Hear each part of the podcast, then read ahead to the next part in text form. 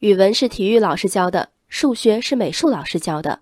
这两个著名的骂句，十余年来被广泛应用于对他人阅读写作和计算能力的攻击中。而在沈阳市铁西区重工一校，这话不幸成为现实。该校学生家长投诉称，近一个月来，孩子班级的数学、语文课都由美术老师代课。校方对此解释，是因为存在教师缺口，全校授课教师约三十人，近两年生源递增，每年增长三个班。根据上级教育部门统筹，新教师在二零一八年九月份才能上岗，目前师资力量比较艰难。当被问及美术老师能否胜任数学、语文的教学，校方回应，这位美术老师是研究生毕业，完全能胜任教学任务。根据网上公开资料，沈阳市铁西区重工一校。大体是一所小而美的公办小学，三十余人的师资队伍，因为个别教师休产假，就发生十个坛子九个盖的危机。我猜校长在乾坤大挪盖之余，想的最多的是，可别再有人休产假了。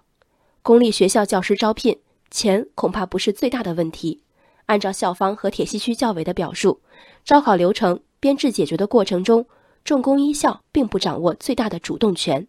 当校方的权限被牢牢圈定在三十名在任教师的范围内，当主科老师们已被上紧发条，绝望的校长其实仅有求助和兼职两个选择，这两条学校都做了，家长们的激烈反应更在情理中，谁不愿自己的孩子得到更好的教育资源？集体到学校讨说法的家长言辞中维持着理智，但背后露骨的逻辑是不配。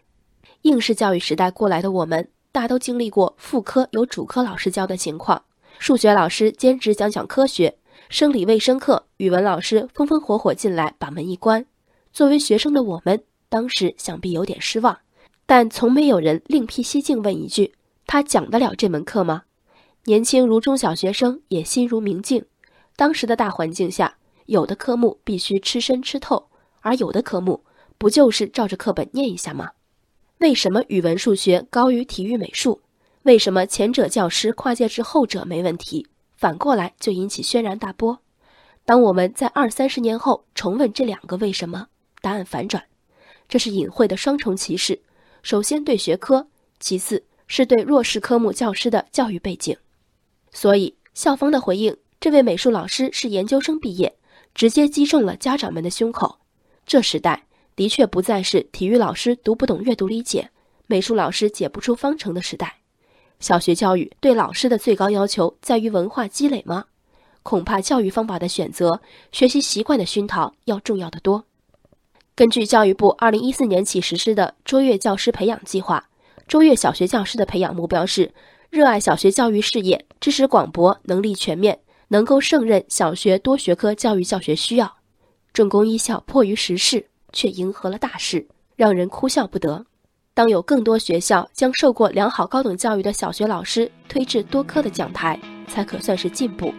而更大的进步，当然是家长能坦然面对数学课上的美术老师，以及为孩子上不足体育、美育课程着急上火。人生海海，见微知著。